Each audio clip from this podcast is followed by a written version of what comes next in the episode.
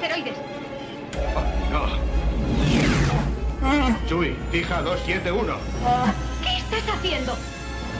No irás a meterte en un campo de asteroides. Estarán locos si nos siguen, ¿no crees?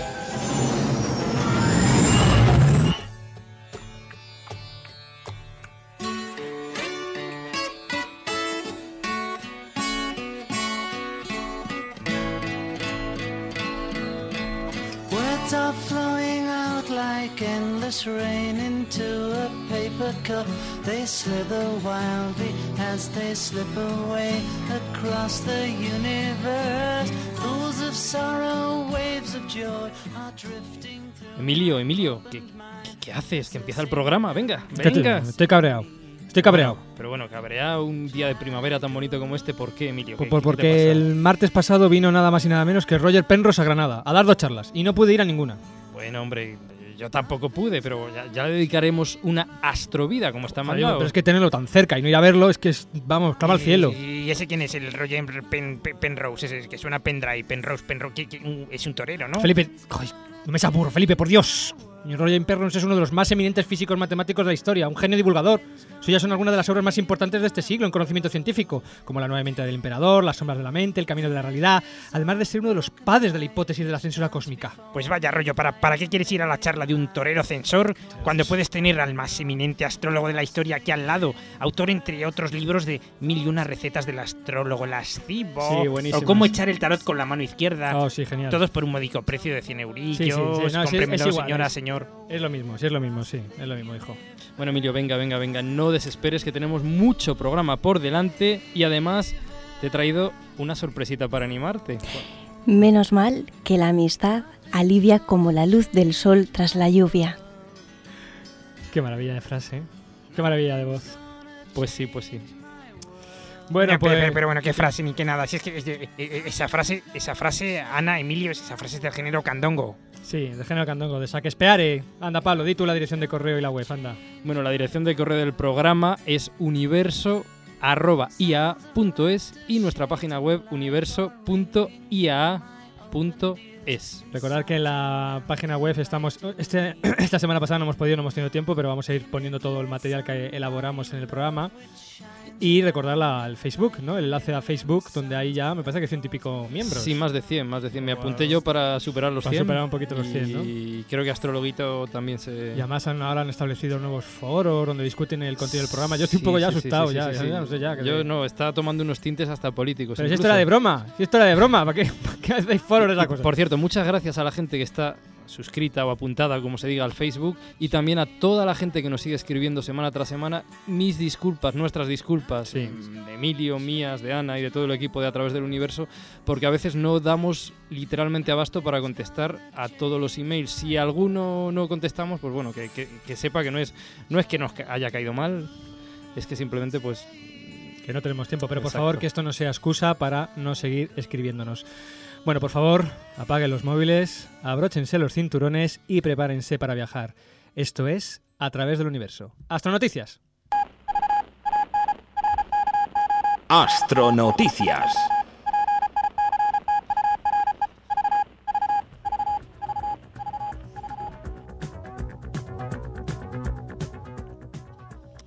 un océano de agua y amoníaco bajo la corteza de Titán. La nave Cassini de la NASA, de la que ya hablamos hace varios programas con José Juan López Moreno del Instituto de Astrofísica de Andalucía, ha descubierto evidencias de la existencia de un océano subterráneo de agua y amoníaco en la mayor luna de Saturno, es decir, en Titán. El descubrimiento ha sido posible gracias al radar de apertura sintética de la nave Cassini, que recogió datos durante 19 pasos sobre el satélite Titán entre octubre de 2005 y mayo de 2007. Este instrumento, este radar, permite ver a través de la densa atmósfera de Titán, que además es una atmósfera muy rica en metano. Bueno, utilizando estos datos de radar, los científicos establecieron la localización de 50 puntos de referencia en la superficie de Titán. Básicamente estos 50 puntos eran estructuras geológicas, pues por ejemplo lagos, cañones, montañas, etcétera, etcétera. Una vez establecidas estas referencias, volvieron a buscarlas en los datos que devolvió la Cassini en su último sobrevuelo y se llevaron toda una sorpresa. Pues un, sorpresón, nada más y nada menos que descubrieron que estas características destacadas, estos lagos, estas montañas, pues se habían movido, se habían movido, se habían desplazado de la posición original. incluso algunas hasta 30 kilómetros. Un desplazamiento sistemático de estas zonas es muy difícil de explicar, salvo que la helada corteza de Titán esté de alguna manera separada o desacoplada de su núcleo por un océano interno, haciendo que la corteza pueda desplazarse fácilmente, incluso hasta estos 30 kilómetros. Los investigadores creen que a unos 100 kilómetros debajo de la corteza helada y orgánicamente rica puede haber un océano interno de agua líquida mezclada con amoníaco. Esta combinación de agua líquida con un entorno orgánicamente rico pues es muy interesante para los astrobiólogos.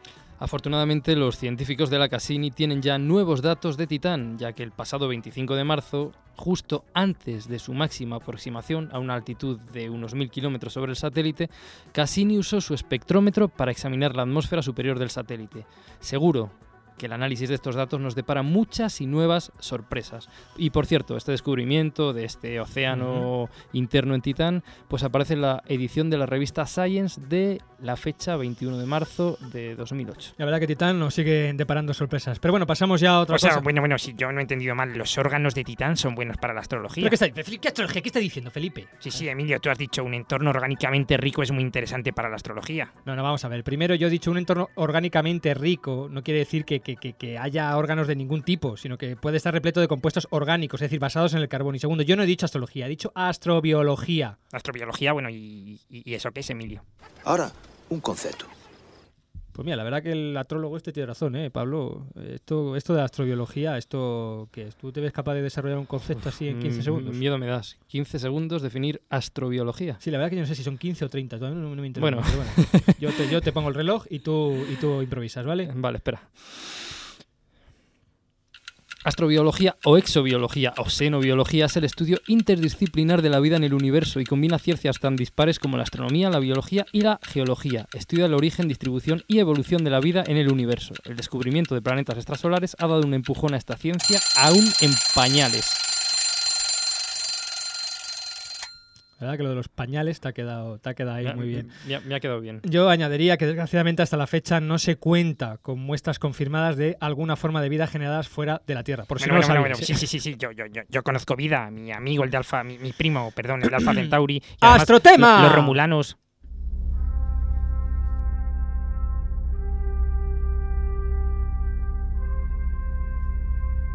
Astrotema.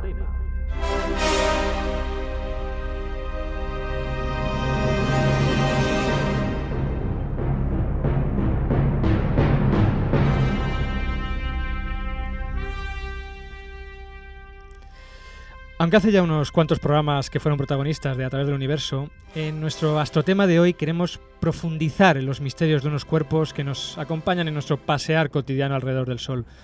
Unos vecinos que nos dan mucha, mucha información sobre nuestra casa en el, universo, es decir, sobre nuestro sistema solar. Y que en muchos casos pues debemos estar atentos porque, bueno, parte de ellos nos caen del cielo. Nos referimos a los asteroides. ¿Sabes qué son asteroides? ¿Qué son qué? Asteroides. No. Son unos planetas muy pequeños. You must have fallen from the sky. You must have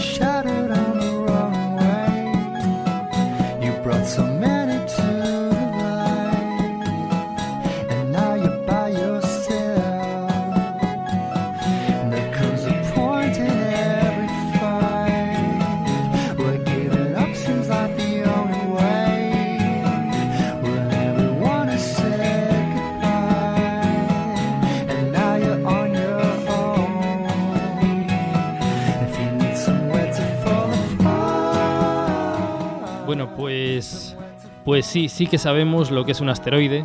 Son cuerpos pequeños y rocosos que giran alrededor del Sol.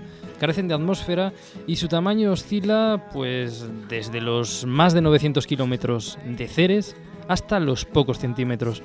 La mayoría de ellos reside entre Marte y Júpiter, en una región denominada el cinturón principal de asteroides, aunque no es el único lugar donde podemos encontrarlos. Pero como es un campo esto de los asteroides peligroso y hay que tener cuidado, pues nos hemos traído un guía para este viaje entre estos cuerpos rocosos y tenemos con nosotros a René Dufar del Instituto de Astrofísica de Andalucía. Decir, decir que René Dufar se licenció en astronomía. Perdona, Pablo, que te corte. A ver, que yo no me entero de esto. ¿Le saludamos ahora o esperamos que leas el, el currículum y saludamos Vengo, le, después? salu- le saludamos ahora y después. Hola, René. Hola, René. Hola, Buenas Pablo. tardes. Hola, Emilio. ¿Qué tal estás? Muy bien. Lee el currículum, pues. Bueno, bueno, y, ya- y a mí no me saluda, René. Hola, hola. Lee el Bien. currículum, Pablo. René se licenció en astronomía por la Universidad Nacional de Córdoba, eh, de Argentina, De la Y- Nueva Andalucía. de la Nueva Andalucía, y se doctoró por el Observatorio Nacional de Río de Janeiro, Brasil, donde además realizó un primer doctorado y posteriormente un segundo doctorado en el Max Planck Institute for Solar System Research en Lindau, bueno, Katlenburg, Lindau, joder, siempre me los nombres raros. Esta- Bueno. En Alemania, en Alemania, El en el doctorado- Max Planck en Alemania. El doctorado en Brasil. Son dos Sí. postdoctorados. Son dos Ah, vale, postdoctorados. vale, vale, vale. Como ponía aquí un segundo doctorado. Bueno, René además es ex- experto en cuerpos menores del sistema solar, tanto en su formación, en su caracterización y evolución, y así como en su importancia o su influencia en la formación planetaria. Aficiones, pues le encantan las actividades al aire libre, le gusta muchísimo la arqueastronomía. Me ¿no gusta, así? me gusta, me interesa, sí. Aquí ¿Cómo, tuvimos, tuvimos cómo- un programa especial sobre arqueastronomía con... cómo influye la astronomía en la gente, en la sociedad, en las culturas? Me Ajá, gusta muchísimo. Muy bien. Y bueno, le encanta el fútbol también, porque eso yo lo sé de, de buena tinta, porque me parto ahí el pecho con él to- todas las semanas. Y yo sé también de buena tinta que como buen argentino con ascendencia italiana, le encantan las mujeres.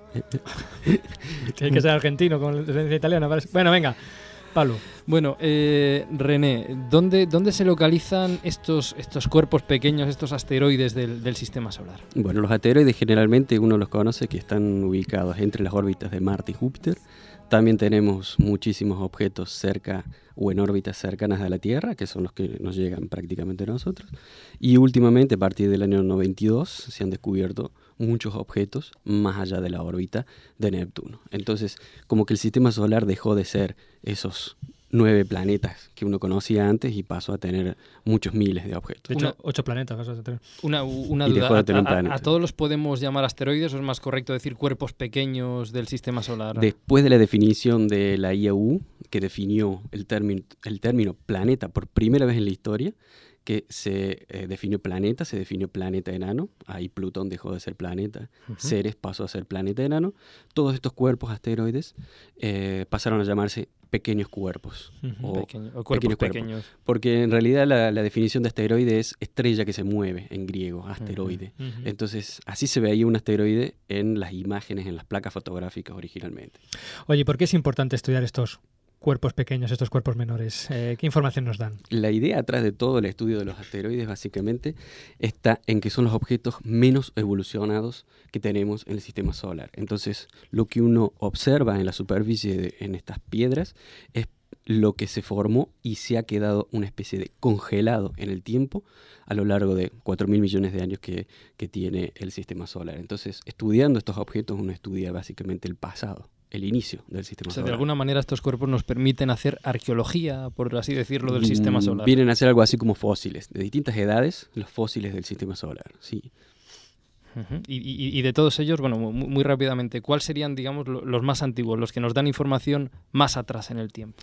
Eh, bueno, los hay más cercanos, los más lejanos. eh, eh, distintos tipos de objetos de, vamos a llevar, de, de, de, sistem- de pequeños cuerpos. Tenemos los, los que están entre Marte y Júpiter, que son algunos de los primeros que se han formado, y después tenemos los que están más allá de Neptuno, que ya tienen hielos en la superficie, aguas, amoníacos, dióxido de carbono. Eh, todos esos cuerpos son muchos o muy poco evolucionados. Yo creo que los menos evolucionados son aquellos, los que están más allá de Neptuno. sí. ¿Y, y cómo, cómo obtenemos la información de, de estos pequeños cuerpos del sistema solar y de los asteroides? Mm, eh, Es decir, ¿cómo, cómo los observamos? ¿Utilizamos telescopios? ¿Qué, cómo- El cómo- cómo se astrónomo dedica a estudiar la luz, la luz que te llega. Entonces, con los telescopios uno estudia eh, con diversas técnicas eh, la luz que te llega, a través de sacándole una imagen, o sea, estudiando el movimiento y después sacándole un espectro de luz que viene analizando cómo cambia el flujo de la luz en las longitudes de ondas. Y uno puede comparar eso que obtiene en el telescopio con la misma técnica, pero en el laboratorio. Y puede llegar a comparar eh, un meteorito, que es la piedra que uno tiene aquí en la mano en el laboratorio, con un asteroide y decir, ah, este es parecido a una piedra así, una piedra así, y de esa forma Es se decir, podemos llegar a saber composición de las superficies y Yo creo que simplemente con la luz. Sí, estudiando la luz y comparándola con los minerales, con las rocas que uno tiene en los laboratorios, uno hace una especie de geología planetaria, tanto de la superficie de los planetas como de las superficies de los cuerpos menores, los asteroides. Sí, sí, ahondando un poquito eso de los meteoritos y de cómo los podemos asociar a los asteroides, porque hace poco nos sorprendió una noticia en la que investigadores del CSIC ah, presentaban los restos de un meteorito encontrado en Puerto Lápice, cerca de, de Ciudad Real, asegurando que se trataban los restos de un asteroide que es Vesta, un asteroide del que hablaremos dentro de un ratito, por ciento, salvando el hecho de que un trozo de asteroide se desprenda, viaje unos 350 millones de kilómetros a través del sistema solar, que ya es decir, se encuentre en su camino con la Tierra, atraviese la atmósfera y sobreviva a esta, y vaya a caer en Puerto Lápice, Ciudad Real, que ya de por sí todo este cúmulo de cosas nos parece algo increíble, ¿cómo se asocia un meteorito a un asteroide concreto? Es decir, ¿cómo se puede decir este meteorito procede de tal asteroide? Y de paso, ¿cómo, cómo se rompe? ¿Cómo se desgaja un trozo de asteroide? Bueno, uno compara eh, la piedra que tiene en el meteorito, que la tiene en la mano, que cayó en Ciudad Real, va al laboratorio y compara de qué está hecho. Entonces uno puede compararlo y analizarlo con la luz que obtiene con el telescopio, analizando ese asteroide en particular. Eh, de, por otro lado, se puede modelar qué le pasa a un trozo, a un fragmento de un asteroide que está, por ejemplo, en Vesta, y si es posible, con un modelo a través de un ordenador, que llegue a la Tierra en cuánto tiempo y de qué forma. Una vez que se hace eso, se puede llegar a comparar, ok, yo aquí tengo un meteorito que es eh, 80% rojo y 20% verde, ¿qué asteroide de, de los que yo conozco coincide con esta composición? ya, ya. 80% rojo, 20% verde. En este caso sería Vesta. Existe o se puede explicar que un fragmento se traslade desde Vesta a esa cantidad de kilómetros que es nombrado Ujú. hasta la Tierra y el modelo dice que sí, hay una forma de hacerlo, se puede hacer, tarda su tiempo, algunos millones de años, pero se logra. Entonces, esas estrellas fugaces que nosotros vemos en el cielo, que es tan bonito, que le pedimos un deseo, son fragmentos de asteroides que entran a la Tierra y de vez en cuando, si sobreviven a la entrada de la atmósfera de la Tierra, los encontramos en Ciudad Real y en otros lugares como un Es- es- meteorito. Es, increíble. Oye, ¿cómo se producen entonces esos fragmentos? En, ¿Cómo se desgajan de un asteroide? Puede ser por, prácticamente la mayoría puede ser por fragmentación, por colisión, cuando se chocan dos objetos, o por marea. Si el objeto, un asteroide, pasa muy cerca de la Tierra, la marea de la Tierra, así como... O sea, la, explicamos, la- la propia atracción el- gravitatoria de la Exacto, Tierra. pero que no llega a entrar el, el fragmento a la Tierra, sino que la, la- rompe en pedazos y uno de esos fragmentos tiene más posibilidades de entrar. Supongo Entonces, que- que- que, bueno, esto, esto de la marea, para, para... ya es que soy muy torpe. Lo que hace de alguna manera es deformar el cuerpo Lo va deformando, lo hasta que estira llega un momento... completamente Sí, y como si uno agarra un chicle, empieza a tirar hasta En que- algún momento ese chicle se quiebra y ese fragmento puede llegar a caer a la Tierra. Sí. Bueno, ahora que habláis de chicle, me acuerdo que nosotros tenemos aquí una publicidad que tenemos que meter siempre. Ya sabéis que necesitamos patrocinadores, así que. Publicidad, Ana. Si quieres conseguir el politono a través del universo, conéctate a la web universo.ia.es y búscate la vida. Parece que no vamos a vivir de esto, pero aquí está otra vez. A través del universo.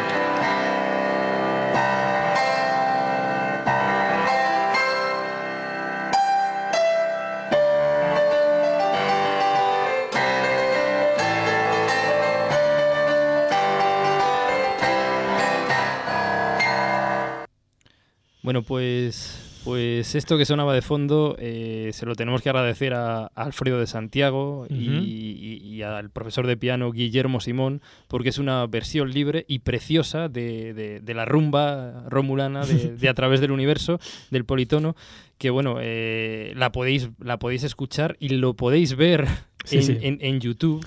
Sí, sí, no, de hecho, de hecho, en la página web de universo.ya.es podéis verlo porque hemos colgado ahí el vídeo que ellos han hecho para YouTube.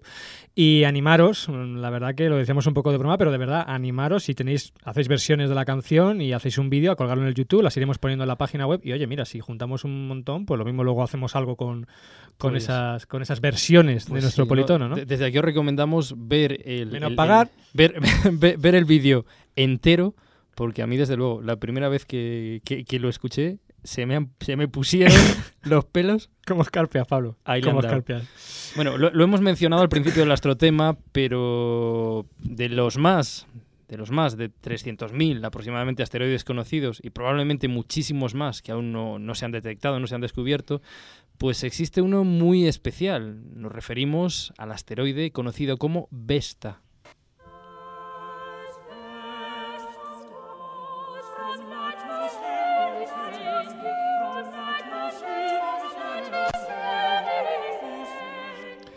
Vesta fue descubierto en el año 1807 por el médico y físico Heinrich Olbers.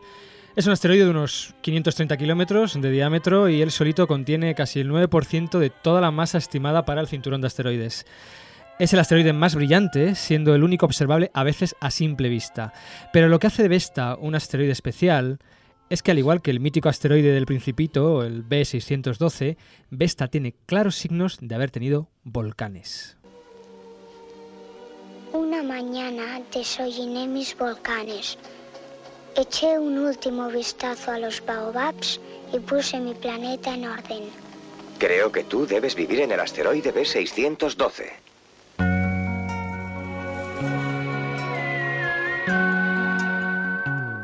Hay un asteroide en el cielo llamado B612.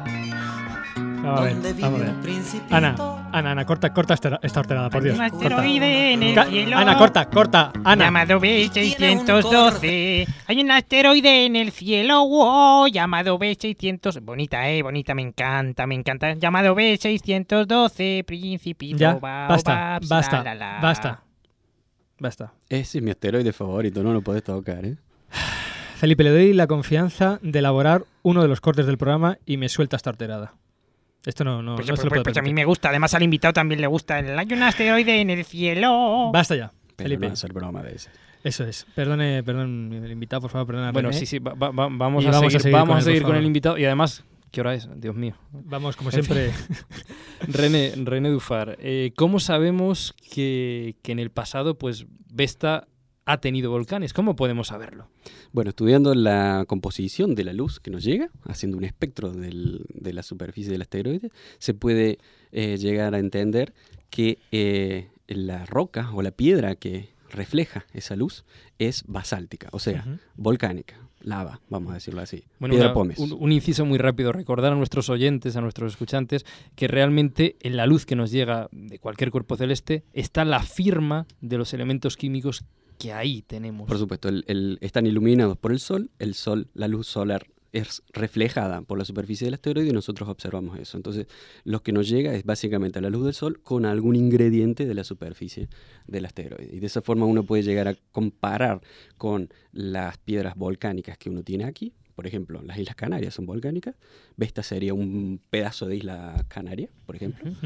Eh, y decir, bueno, Vesta, en la superficie de Vesta hay piedras volcánicas, por lo tanto hubo volcanes activos en el pasado. ¿Y cómo se explica que tuvieran esta, esta actividad volcánica, esta? Bueno, Vesta tiene, es grande, tú lo has dicho, unos 530 500 kilómetros. Entonces, ¿cómo se explica que tiene volcanes o piedras volcánicas en la superficie? Es que sea diferenciado. ¿Qué quiere decir? Todos estudiamos en el- la escuela, en el colegio, que la Tierra está compuesta por un núcleo, por un manto y por una corteza. Eso es estar diferenciado, diferenciado en tres cosas. Ujú. Vesta sería tiene una diferenciación igual que la Tierra, con un núcleo, manto y corteza. Y lo, lo que estamos viendo nosotros es la corteza. corteza más Ajá. exterior. Más exterior de Vesta. Este es un asteroide con núcleo, esto es importante. Está diferenciado, núcleo- significa que tiene núcleo, núcleo metálico, manto y manto. corteza. Exactamente igual que la Tierra. Solamente viendo la superficie, uno puede llegar a decir que sí, tiene núcleo, que tiene manto y que tiene corteza. Precisamente por la ese Tierra. basalto que refleja como una actividad volcánica Exacto. que solo es posible en este tipo de asteroides. El único asteroide grande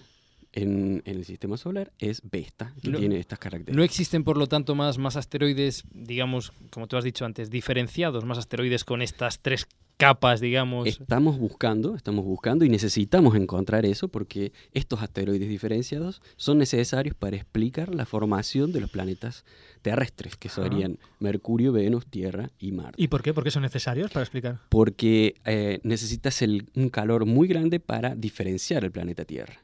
Y necesitas que ese planeta Tierra esté o se se forme por objetos que ya sufrieron ese calor Ah. alguna vez y de esa forma él está facilitando la formación de un planeta tan grande. O sea, como la o- Tierra. objetos pequeñitos diferenciados pueden formar un objeto grande, grande diferenciado. diferenciado. No lo van a formar diferenciado, lo van a formar una así como una como una mezcla, una masa, pero ya estaba diferenciado, entonces uno facilita porque esos pequeños núcleos de hierro van a caer al gran núcleo de Por- hierro. simplemente por densidad, Por van a densidad ser más densos. van a ir hacia el centro y van a formar el núcleo de la Tierra. Como O sea, que, cuando- si, que- que si los trocitos estaban cocinados ya, eso ayuda Estaban- a, estaban, claro. a- a que sea más rápido el... No es lo mismo cocinar una torta muy grande Muy que grande que cocinar ya- varias tortas pequeñas y después unirlas. Claro, pero, pero- pero es bonito grande. eso, porque ta- también al final, eh, con este símil de la cocina y, y- y también de la química, ¿no? Es como que uno cogiera su probetilla, su tubo de ensayo grande, y empiezas a meter ahí el hierro, lógicamente va a quedar abajo Ujú. al cabo del, del Ujú. tiempo. Se va luego. Luego los materiales más livianos, el manto que está hecho de olivino, y luego lo más liviano de todo, que es la corteza que uno observa. que- Bueno, entonces, según he entendido yo, para ir concretando, tenemos asteroides. La mayoría de ellos no están diferenciados, es decir, son trozos formados por un único eh, por una material. aglomeración de lo que era el Exacto. material que formó los planetas. ¿sí? Vesta, que sí que sabemos que es a diferenciado. diferenciarse. Y nos cuesta encontrar esos Otros objetos otros objetos forma. diferenciados que serían muy importantes, serían necesarios para explicar la formación de los planetas. ¿Por qué no encontramos esos objetos, René? Eh, probablemente porque fueron destruidos por colisión, entonces podríamos estar encontrando partes de la corteza, partes del manto, partes del núcleo, pero eh, de a poco estamos encontrando, sí, en el cinturón eh, de asteroides, hace poco encontramos dos pequeños fragmentos que no estarían relacionados con Vesta, Ajá. sino que podría- podrían estar eh, relacionados con un nuevo objeto diferenciado. Eh, que no, que tendríamos que encontrar. O sea, Todavía no hemos encontrado. habéis descubierto, digamos, los hijos de otro asteroide que sería similar al Vesta, que pero fue que, completamente destruido. que fue completamente destruido porque no lo encontramos. Sí, porque los fragmentos que, que encontramos son muy pequeños, de algunos kilómetros. Y esos, ellos, de algunos kilómetros, no pueden ser diferenciados, son muy pequeños. Necesitas un tamaño mínimo para que se, ese cuerpo se diferencie, como Vesta. Necesitas un tamaño grande. Entonces, una, pregun- una preguntita muy, muy, muy corta, perdona, Pablo. Am, los asteroides, digamos, no diferenciados, es decir, los asteroides que no tienen manto, núcleo, etcétera, ¿de dónde surgen entonces? ¿Son los restos de esos grandes asteroides Eh, los asteroides que están entre Marte y Júpiter en realidad no son restos de un planeta que se formó y se destruyó, sino de un planeta que no se Que formó, que no Ah, alcanzó a ajá, formarse. ajá, ajá. Júpiter estaba ahí y no dejó que en ese lugar se formase un planeta. Vale, vale, vale. Aparte, luego de que formaste objetos de algunos kilómetros, también colisionan entre ellos y se fueron destruyendo. Y así, colocas miles de coches en una autovía, algunos van a chocar entre sí y vas a formar fragmentos más pequeños. Algunos van a sobrevivir a lo largo de toda, de toda la vida en la- el camino de Ronda de Granada, no por decir algo, girando varios millones de años. Muy bien, fantástico, fantástico. Esperemos encontrar más trocitos de asteroides Esperemos que sí. esperemos que sí. diferenciados, ¿no? De- Es un tema muy, muy interesante y que eh, da muchos indicios para la formación de nuestro sistema solar. Bueno, pero sin duda, René, una familia de asteroides que exige nuestro más especial atención son los famosos NEOS, que viene de Near Earth Objects, objetos cercanos a la Tierra. Ya hablamos de ellos hace dos temporadas, en el programa 23, por si queréis recordarlo, no vamos a ahondar mucho en ellos, pero la idea es que la órbita de estos objetos pasa peligrosamente cerca de la Tierra. Y decimos peligrosamente porque el impacto de la Tierra con un NEO de suficiente tamaño, pues podría suponer incluso una catástrofe total para la vida en la Tierra. Ese meteoro es una amenaza constante para la supervivencia en la Tierra.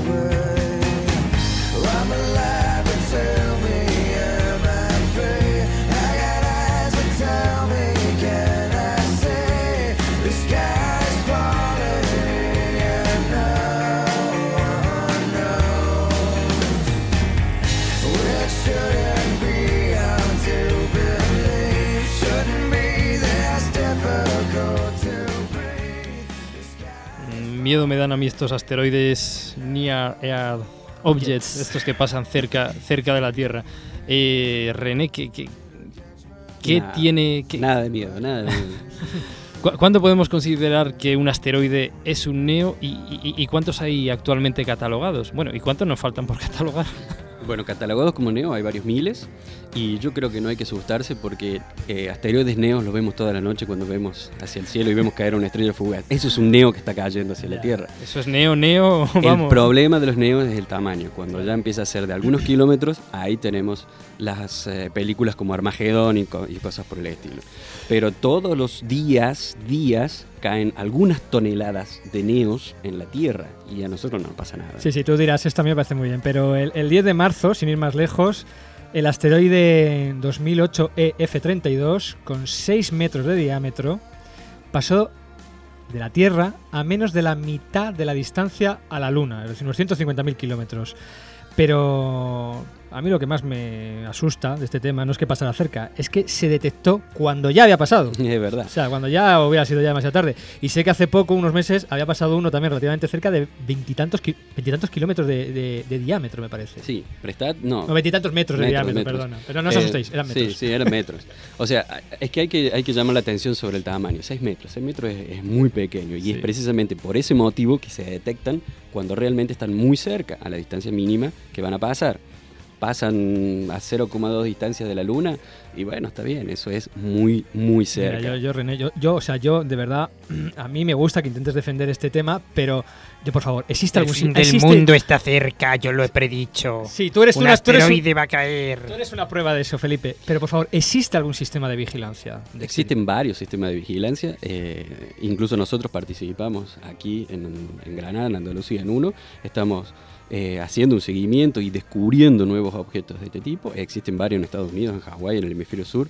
Eh, de esta forma se detectan.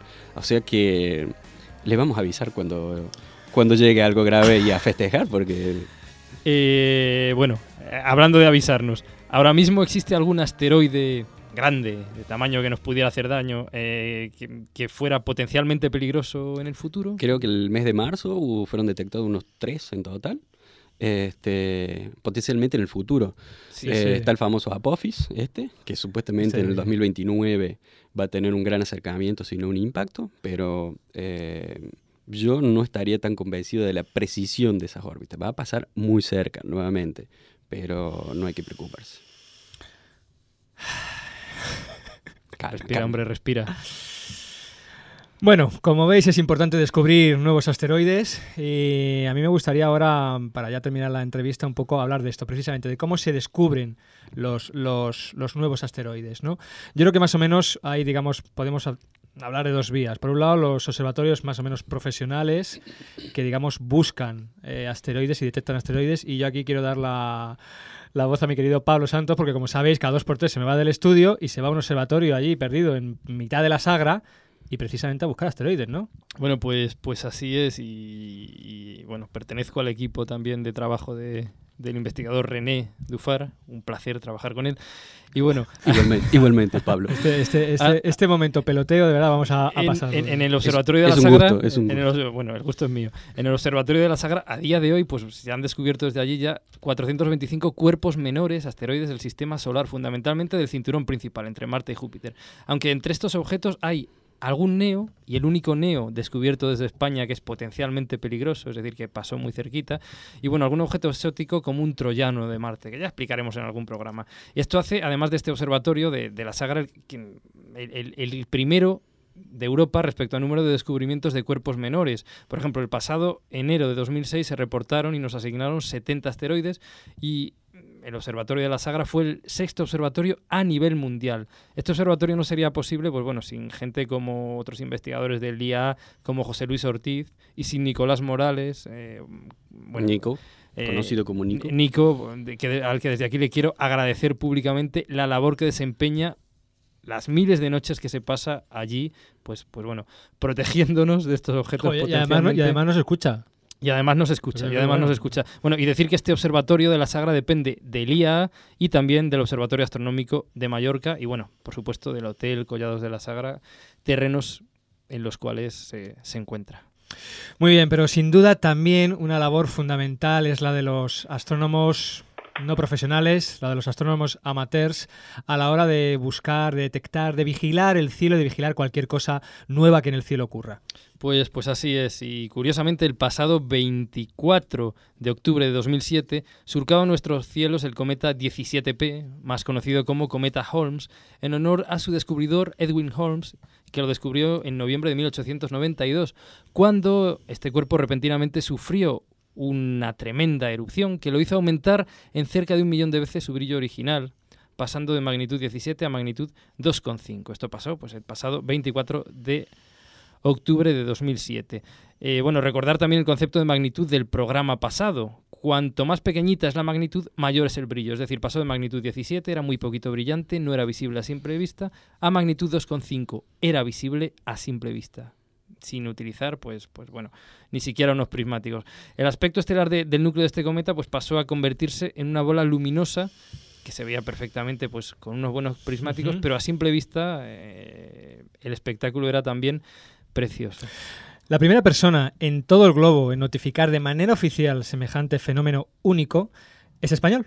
Se llama Juan Antonio Enrique Santana, vive en Tenerife, en la maravillosa isla de Tenerife, y si todo ha ido bien, pues está al otro lado del teléfono. Eh, hola, Juan Antonio. Hola, buenas tardes. Hola, ¿qué, ¿qué, tal? Qué bueno escucharte. Bueno, vamos a ver, cuéntame, porque yo estas noticias de las que a mí me dejan un poco alucinado. ¿Cómo puede darse uno cuenta de la explosión o de una erupción de un cometa perdido por ahí en el sistema solar? O sea, uno que está viendo ahí el cielo, viendo las estrellas, de repente ¡pum! Una cosa ahí estalla. ¿Cómo, cómo, cómo funciona? Eso, eso, bueno, bueno, yo, yo, yo estoy intrigado. Es que, Juan Antonio, tú, tú, no duermes nunca.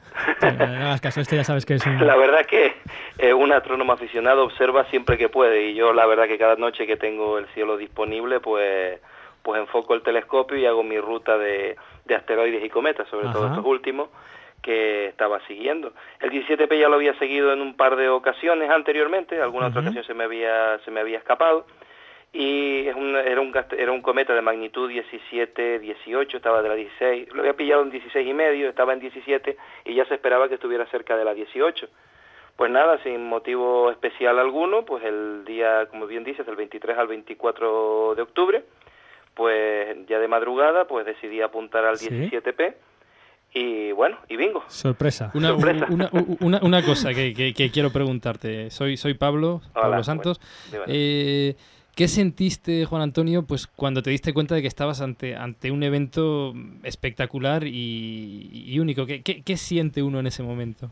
Bueno, la verdad, yo llevo ya un par de años pues siguiendo estos cometas y la, y la verdad que estuve bastante sereno para lo que para lo que pudo haber pasado. Si me llego a dar cuenta de lo que iba a pasar, pues quizás me hubiera puesto más nervioso. De hecho, pasó casi una hora desde que hice la primera fotografía, ya a veces cuento el, relato del hecho. Eh, sobre las 12 de la noche sacó la primera fotografía, un campo bastante poblado, estaba en la constelación de Perseo, y observo que en la posición prevista para el cometa pues había una estrella muy brillante, un punto muy brillante por lo que sea ese momento no había mirado el campo a ver si qué estrella podía ser y tenía opción de cambiar algunos cometas que por cierto por la zona había o dejar y esperar que el cometa pasase delante de la estrella para seguir sacándolo puesto que normalmente a mí me lleva como una hora hora y media de tiempo sacar este, un cometa de esta magnitud pues simplemente lo dejé disparando a eso de una hora más tarde pues me, me levanté me había costado un ratito a descansar y vuelvo a observar y veo que el campo está exactamente igual. Digo, aquí que pasa algo. Evidentemente saco la primera foto, todo ese tiempo sacando fotos de tres en tres minutos y observo que lo que se mueve era la estrella pues muy brillante. En ese momento me desperté de golpe y acto seguido pues ajustar tiempos etcétera porque la estrella ya salía perfectamente saturada. Evidentemente me di cuenta de lo que estaba pasando porque era un cometa que en tres minutos casi ni se ve, pues estaba la imagen estaba digamos deslumbrada. Fui bajando tiempos y acabé disparándole en fotos de 8 segundos. Madre mía. que antes necesitaba hora y media para poderlo sacar. O sea, tú ahí te diste cuenta que realmente eso era el, cometa, ¿no? Y rápidamente asociaste que eso podía ser una erupción de, de este sí, Sí. Sí, evidentemente lo más llamativo a veces en un cometa, después de descubrirlo, evidentemente es una, una outburst, una explosión de este tipo. un fenómeno así, ¿no? Y entonces, pues nada, estaba un poco pendiente a ver qué, qué podía ser. Pedí confirmación al compañero Gustavo Müller de Lanzarote. Y después avisamos también a Ramón Naves en Barcelona. Ajá. Y no le dije nada, digo, asómate al 17P, pero ¿qué pasa? Digo, tú disparas, le sacas una foto. ¿Qué ves? Dice, pues nada, tres estrellitas por un lado, tres por otro, una estrella muy gorda en el centro. Digo, espérate un minutito, sácame otra y que se mueve. Entonces, momento se quedó callado. Dice, ¿pero ese es el cometa? Sí, evidentemente ya vimos lo que estaba pasando y bueno, dimos el aviso. Oye, ¿qué te iba a decir? Por si me pasa a mí alguna de estas noches así que estoy mirando en la terraza y de repente, boom, veo un cometa ahí con un estallar. Esto, de manera oficial, digamos, ¿qué hay que hacer para rápidamente notificar que este fenómeno ha ocurrido? ¿Cuáles son los sí. pasos que hay que seguir, más o menos? Bueno, eh, el paso eh, es enviar un, se dice un telegrama, aunque hoy en día es un correo electrónico, a lo que se llama el CEBAT. El CEBAT, el Central Bureau for Astronomic Telegram, o sea, Oficina Central para Telegramas Astronómicos, tiene una dirección de correo, que es cebat arroba, bueno, por aquí la debo tener. Yo la verdad es que unos días antes la había mirado por si acaso por si acaso pasaba alguna vez una cosa de este estilo y enviar un correo electrónico describiendo pues quién eres, dónde te encuentras y tratando de dar todos los datos posibles de lo que estás viendo. Digamos que no hay que tener ninguna ningún código ni nada por el estilo para, para notificar cualquier novedad de este estilo. Ya, Ya, ya. en función de eso ya ellos tomarán su su decisión, ¿no? Y además este año, en este caso, fueron extremadamente rápidos. Al día siguiente ya salió una circular de la Unión Astronómica, pues notificando el hecho, ¿no? Evidentemente dimos el aviso pues, también por en los distintos canales de, de, de internet, distintas listas de correo y bueno, enseguida fue corrió el rumor inmediatamente por todo el mundo. Una, una, una- una cosa, Juan Antonio. Bueno, nos hemos enterado de que tienes un observatorio, el Observatorio Atlante, que además tiene un código que, bueno, eh, nos gustaría que lo explicaras aquí un- rápidamente, un código MPC, que es del Centro de Planetas Menores. Eh, bueno, ¿cómo, ¿cómo se hace? ¿Cómo hace uno para que un observatorio eh, sea reconocido internacionalmente? Es decir, ¿cómo se consigue ese código MPC que parece que es importante a la hora de, de- de mandar nuestras observaciones y de que sean tenidas en cuenta? Sí, las observaciones astrométricas y fotométricas. Bueno, ellos reciben las astrométricas y las fotométricas. Ellos básicamente trabajan con las astrométricas, es decir, la posición eh, de, de los objetos que vamos enviando, la posición en la, en la esfera celeste. Para sacarlo, para obtenerlo, se deben enviar, eh, el procedimiento es muy sencillo, ellos no te dan datos específicos, sino tienes que enviar las medidas, la posición de al menos dos asteroides durante dos noches, dos veces por noche como mínimo. Es decir, tienes que ser capaz de localizar, seguir y recuperar al día siguiente más de un más de un asteroide, con la precisión de un segundo de tanto en ascensión recta, un máximo error de un segundo en ascensión recta, en declinación y en tiempo. Vale, de- decir para la gente que nos esté escuchando, ascensión recta y declinación son como las coordenadas, digamos, para orientarnos en el cielo, para, para tener una posición. Y lo de la Longitud y latitud Exactamente. de la y la- Tierra, y la astrometría, aunque tú también lo has dicho, astrometría es simplemente medida, una medida de la posición de los astros. En este caso, de estos asteroides, de estos cometas que se van moviendo, y nosotros podemos pues dar esa posición, esa latitud y longitud, pero en el cielo, que se llaman ascensión recta y declinación. Declinación, sí. Qué bien explica, ¿eh? Estupendamente. Es una, además, gente me estaba oyendo el tema de los neos y demás, es una de- también de mis grandes, aparte que me dedico a los cometas, me gusta muchísimo seguir neos continuamente. Pues, pues esa era, esa era la, la siguiente porque pregunta. además es, es, un, es un tema que ahora mismo está es muy activo y es muy, Muy importante considerar. Sí, de hecho, de hecho por ahí iba, iba la segunda, la siguiente pregunta, que era, digamos, como astrónomo no profesional, como astrónomo aficionado, astrónomo amateur, ¿qué- ¿en qué campos crees que podéis aportar más, digamos? En... Bueno, eh, actualmente, evidentemente, los campos dentro de lo que yo me dedico hay muchísimo, eh, sobre todo la, astrometría y fotometría de cometas y la astrometría de, los neos. Neos, ahí podemos realizar un trabajo muy amplio. También hay gran, mucha gente que está trabajando tema de doble, inclusive ahora mismo pues me estoy interesando mucho por el tema de los tránsitos exoplanetarios.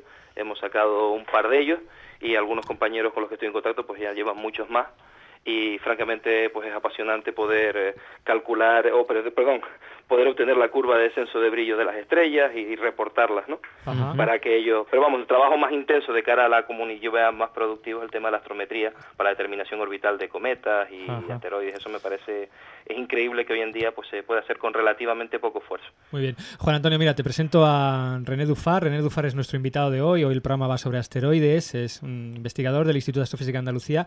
Y te quería hacer la última pregunta. hola encantado buenas tardes Hola, Eh, simplemente nos pregunta, simplemente decir que lo que están haciendo los ustedes como astrónomos aficionados es hasta un punto envidiable, porque eh, esto de poder y tener tiempo de mirar el cielo y disfrutar el cielo, eh, nosotros desde el punto de vista de que nos encerramos en una sala de control y no podemos ver el cielo, eh, deja bastante que decir. Yo prefiero, e incluso lo hago algunas veces, de intentar salir y mirar para arriba un poco y no perder ese contacto Ese con contacto, el cielo, ¿no? que uno generalmente lo pierde a través del ordenador. Bueno, que sepas que esto lo dice René porque sabes con seguridad que el, el neo que va a ir directamente hacia la Tierra lo va a descubrir un aficionado y no un investigador profesional. Te lo, te lo bueno, aseguro. también es más fácil, somos muchísimos más, con verdad. muchísimos más ojos y bueno, cuando uno hace las cosas pues con cariño e ilusión, el cansancio es de otra manera. No es lo mismo ir al trabajo, que Exacto. déjate una vez que has terminado el trabajo, dedicarte con, con todas tus ganas a... Pero la verdad es que sí, porque cada día más usamos más el ordenador y a veces uno va perdiendo hasta ya las referencias de las constelaciones. De las De vez en cuando hay sí. que asomarse. Sí, hay que mirar el cielo de vez en cuando. Muy bien, pues Juan Antonio, muchísimas gracias de verdad por compartir con nosotros esta experiencia tan fantástica que tuviste con el Cometa Holmes y darte las gracias y vamos, seguro que te llamaremos en otra ocasión porque seguro que serán muchos más cometas los que descubras. Bueno, vamos a ver. Vamos a Muchísimas ver. gracias. Muchísimas gracias, Juan Antonio. Un fuerte abrazo. Saludos a todos. Hasta luego. Muy bien, pues ya enfilamos el final de la eh, entrevista. Eh, sí, bueno, es verdad, perdona. Me, me- bien me señala Pablo decir la página web del, observa- del observatorio de, de Juan Antonio. Que Para es- quien tenga curiosidad, Sí. sí. bueno, la página web es http dos puntos barra barra atlante.teobaldopower o power, eh, todo junto, el power mm, escrito en inglés, punto org. Atlante.teobaldopower.org. Muy bien, lo colgaremos sin duda en la página web. Bueno, rápidamente, como siempre, el tiempo nos consume. René, muchísimas gracias por este paseo que De nos has dado A mí me encanta esta experiencia. sí. a través de, de los asteroides. Y yo creo que el chico se lo ha merecido, ¿no? Le vamos a dar su canción favorita, ¿no? Sí, por favor. Bueno, no sé yo, eh, no sé yo, eh. Su Eh, canción favorita que es bueno, una maravilla de canción de Eric Clapton que se llama Leila.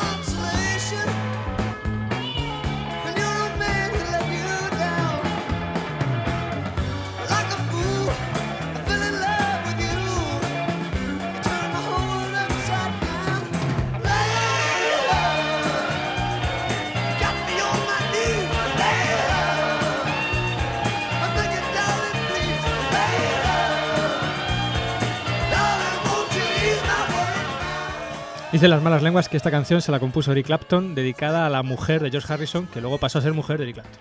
¿Te has enterado de algo? Que luego se divorció Mm, sí, de, sí, de sí, Eric sí. Clapton para... Pero lenguas muy malas, muy malas. Lenguas mm, viperinas. ¡Qué compenetración! Vamos con la siguiente sección que es nuestra querida Locos por los Astros.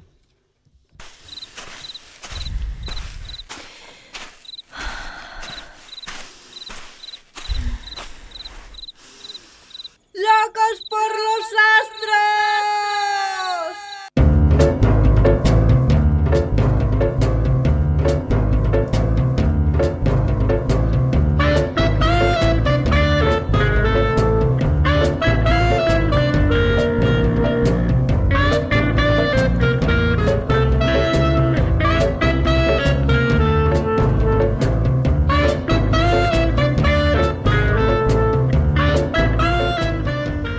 Qué, boni- qué bonita, qué bonita la voz de Ana presentando, gritando lo de locos por los astros. Gritando, presentando, haciendo lo que quiera. Bueno, ya que vamos de astrónomos no profesionales, aunque os podemos asegurar que la mayoría de los casos son tan o más profesionales que los profesionales, pues esta sintonía de Locos por los Astros vamos a seguir con una asociación astronómica. Pues sí, pretendemos dar cabida en la medida que podamos a todas las asociaciones de astrónomos no profesionales o amateur para conocerlas y para darlas a conocer. Ya que la temporada pasada, pues bueno, tuvimos, ya contamos con los amigos de la Asociación Astronómica, Grupo Astronómico de Monzón, que depende de la Agrupación Astronómica de Huesca, y en esta queremos empezar pues con una de las asociaciones con mayor actividad y mayor solera de toda España. Nos referimos a la Asociación Astronómica Hubble de Martos, Jaén que, bueno, si no me equivoco, ahora mismo debe de estar al otro lado del teléfono José Carlos Millán. José Carlos, ¿estás ahí? Sí, hola, buenas noches. Hola, José Carlos, ¿qué tal? ¿Nos escuchas bien? Sí, sí, perfecto. Bueno, lo primero, felicitaros porque el pasado 22 de febrero recogisteis nada más y nada menos que la bandera de Andalucía, ¿no es así? Sí, así es, a petición del Instituto de Astrofísica, de, perdón, del Instituto, del Instituto Andaluz de la Juventud. Ajá pues eh, bueno, nos propusieron como, como asociación modelo, entre comillas, ¿no? No sé por qué tampoco. Y bueno, pues nos dieron, nos dieron esa bandera Andalucía en un acto, bueno, muy político, pero bueno, bonito. Bueno, pues mira, de, como nos alegramos muchísimo, de parte del programa os queremos dar un regalito, que es este pedazo de himno andaluz. Polo, Ana.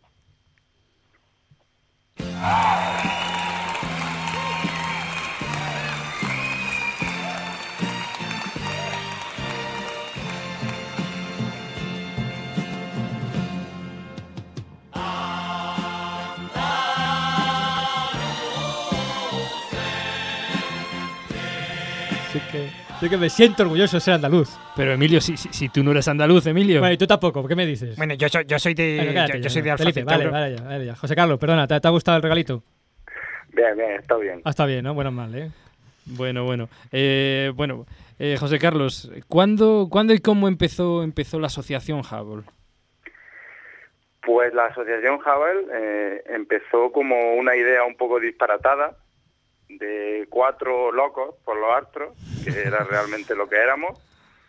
Y bueno, surgió la idea de, de hacer un grupo un poco más compacto, sobre todo con un objetivo claro y común, que era la divulgación, ¿no? Estábamos un poco hartos de que pues nos llamaran locos, nuestros padres nos echaran la bronca por, por ir por la noche a observar al campo solos. ¿Qué harán, qué harán estos este hijos míos en el campo, eh? Sí, sí, y este tipo de cosas que, que, bueno, que tenemos que hacer alguna vez a los aficionados. Entonces nos juntamos un grupo de gente en Martos, que éramos ya aficionados, que nos conocíamos, y organizamos una reunión, además totalmente informal, pusimos unos carteles que incluso pagamos nosotros, y decían algo así como, si te gustan las estrellas y la astronomía, ven tal día, a tal hora, a tal sitio, ¿no? Y bueno, pues afortunadamente apareció más gente de la que esperábamos, y ahí surgió, ¿no? Allá por el año 2001, pues, pues surgió la Asociación Claro, fue, fue una llamada colectiva. Oye, ¿y cuántos miembros tenéis actualmente? Pues actualmente rondamos los, la- los 50, ¿no? Hay gente, desgraciadamente, que se suele apuntar y que luego pues empieza a fallar al cabo de un año o dos.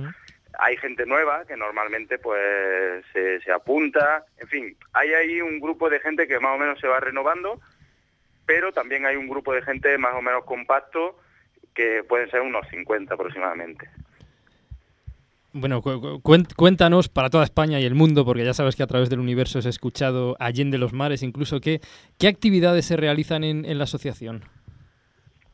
Bueno, la asociación básicamente realiza tareas de divulgación, como sabéis, no tan buenas como vuestro programa, pero Bueno, bueno, bueno, bueno, Vale, intentamos, luego, luego te pagamos, José Carlos.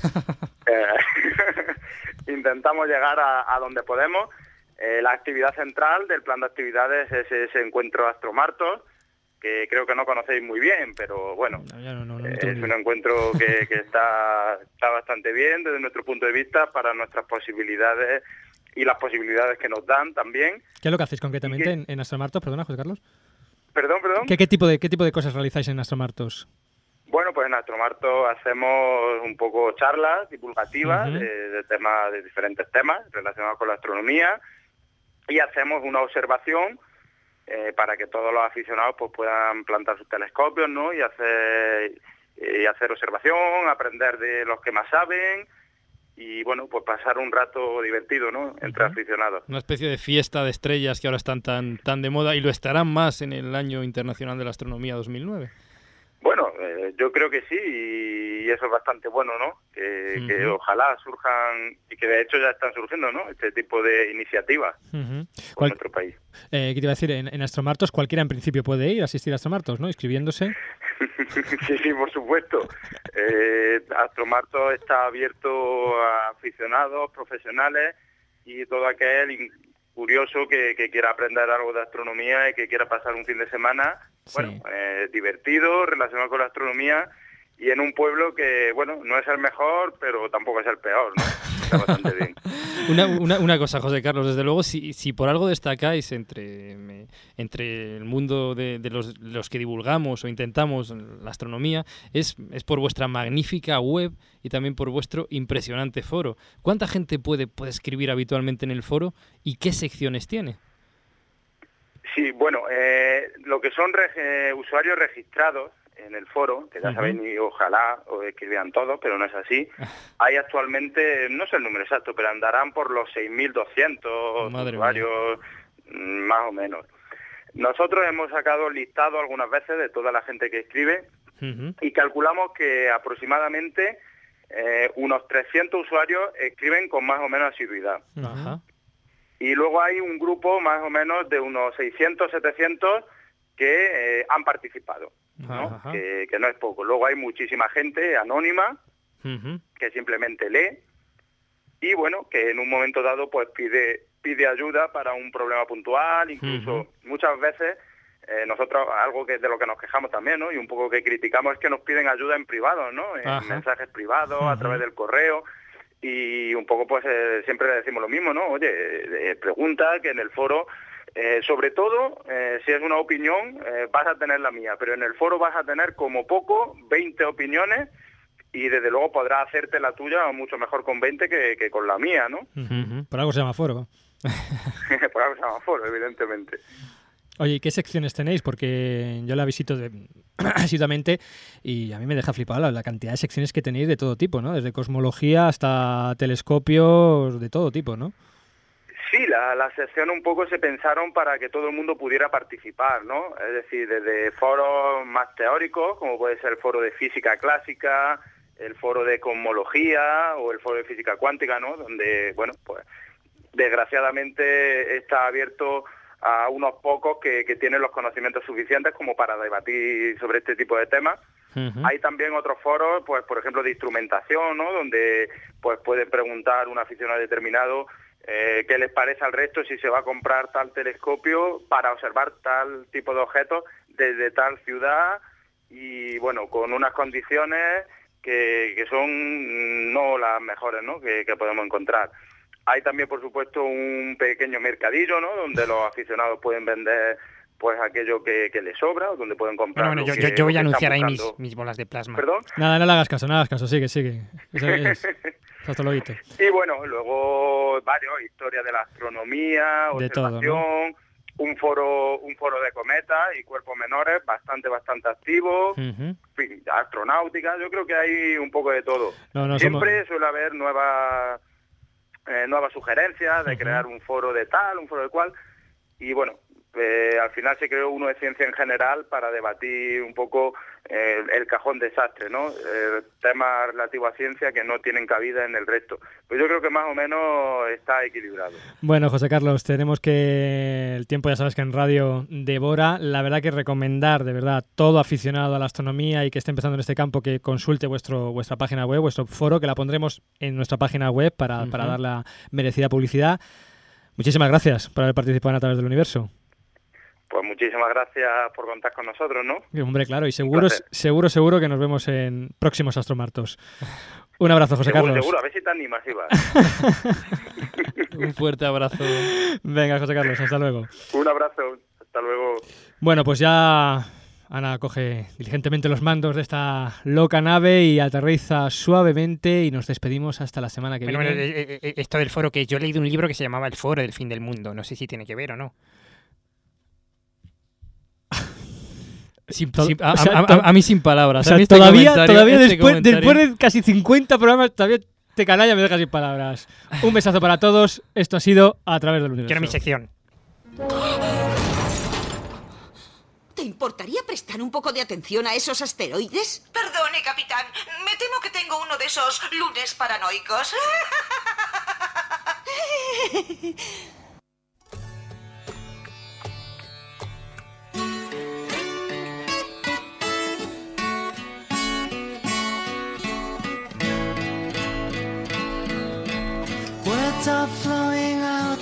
endless rain into a paper cup. They slither wildly as they slip away across the universe. Pools of sorrow, waves of joy are drifting through my opened mind, possessing and caressing me. A ver, mis planetas del sistema solar. Venga, que vamos a pasar lista. Empezamos. Mercurio. Presente, señorita. Venus. Presente. Tierra. Riflindis. Marte. Presente. Júpiter. Presente. Saturno. Presente, presente. Urano. Presente. Neptuno. Catiflis. Plutón. Plutón. ¿Dónde está Plutón? Está malo.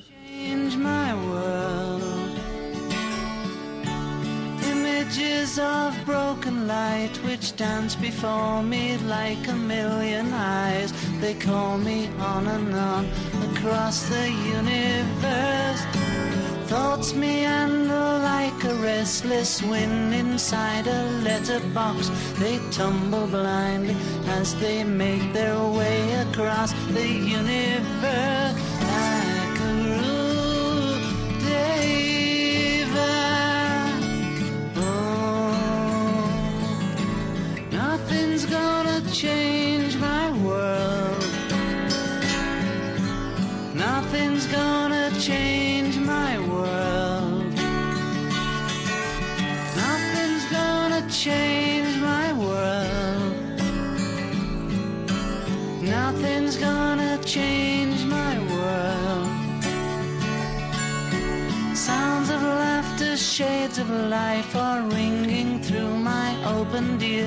Inciting and inviting me. Limitless, undying love which shines around me like a million suns and calls me on and on across the universe. Jackaroo